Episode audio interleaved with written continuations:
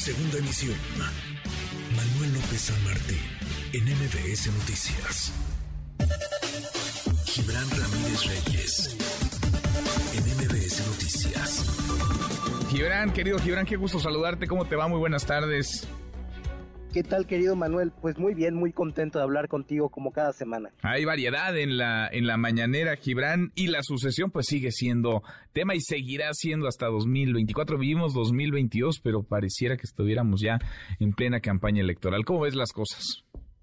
Se está acabando 2022 y estamos entrando, bueno, ya estamos en la recta final del sexenio. Quedan un año con 11 meses de administración y la mañanera de hoy es una muy buena muestra de qué sucederá en esos dos años. Ya estamos en una dinámica donde lo importante son las elecciones, por eso Horacio Duarte se va a lo importante, que son las elecciones, no gobernar el país, donde al mismo tiempo el poder real lo tienen los militares, que se de manera formal, pero que por lo menos ya tenían de manera real y pues la frivolidad, ¿no? Que es el dato que decías que faltaba. Entonces, está el circo, el show, ya la mañanera puede ser no solamente un show musical donde sale Chicoche, sino que ahora se comentan chismes, que si se le va a pedir permiso a Belinda porque ha sido buena onda con el movimiento para llevar a Nodal.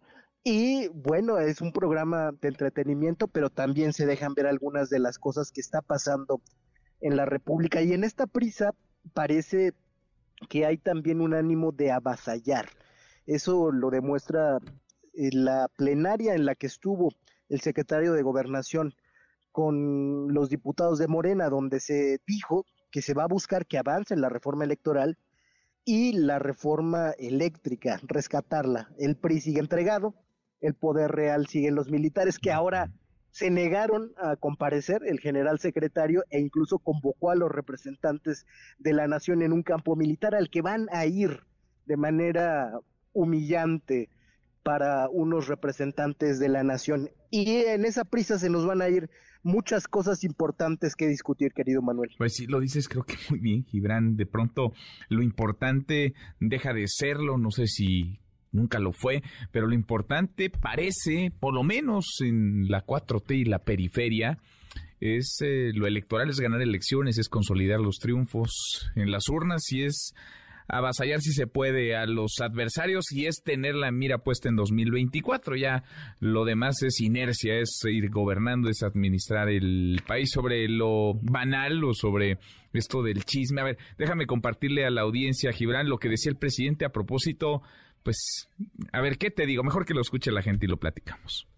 A Cristian Nodal, sí, para ver si este, lo invitamos. Ya dijo que no va a cobrar, ¿eh? Entonces, para el Zócalo, podría ser el primero de diciembre que cumplimos cuatro años de gobierno o cualquier otro día. Nada más que hay que consultarle respetuosamente, ¿no? A Belinda, sí, porque ella se portó con nosotros muy bien. Siempre se ha portado muy bien con nosotros. Y a lo mejor yo le invito, pero si no puede asistir, que nos dé su opinión, porque si ella está de acuerdo, aceptamos la propuesta de Nodal. ¿Sí?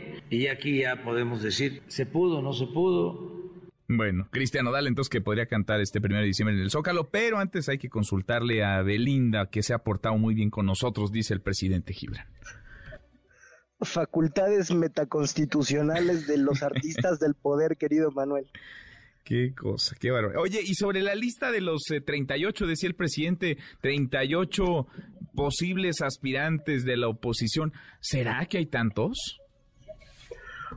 Pues cada día salen nuevos, ya ves que a veces hay hasta pinceladas de humor, como Silvano Aureoles diciendo que va a recibir la banda presidencial de Andrés Manuel, eh, con la larga cola que le arrastra por kilómetros, no dudo que, que el número llegue hasta allá.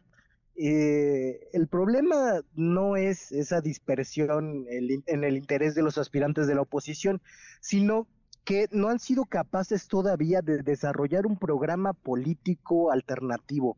Apenas alcanzan a balbucear que hay que volver a lo de antes como si antes hubiéramos estado muy bien. Los intelectuales que tienen son los que quedaron del régimen de la transición a la democracia, que siguen repitiendo que en lo fundamental íbamos muy bien. No hay ahí ningún programa nuevo, que creo que esa es la principal dificultad. Lo de la diversidad de aspirantes se puede resolver con elecciones primarias o lo que sea, pero mientras no tengan una idea de país, van a seguir en ese revoltijo de indecisión, de desesperanza, incluso de resignación, porque muchos ya parecen resignados a que Morena ganará en el 2024 y solo están administrando la cantidad de poder que llegan a conservar en esos escenarios.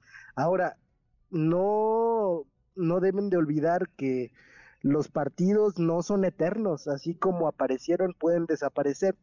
Y, y esa resignación a que Morena seguirá siendo dominante puede terminar en la aniquilación de algunos de sus propios partidos por esa actitud tan timorata que están tomando para defender sus intereses también, porque no les interesa reformar de fondo a este país para hacerlo más justo. Bueno, pues por lo pronto vamos por más palomitas porque está buena la, la función, está bueno el show. Querido Gibran, gracias como siempre.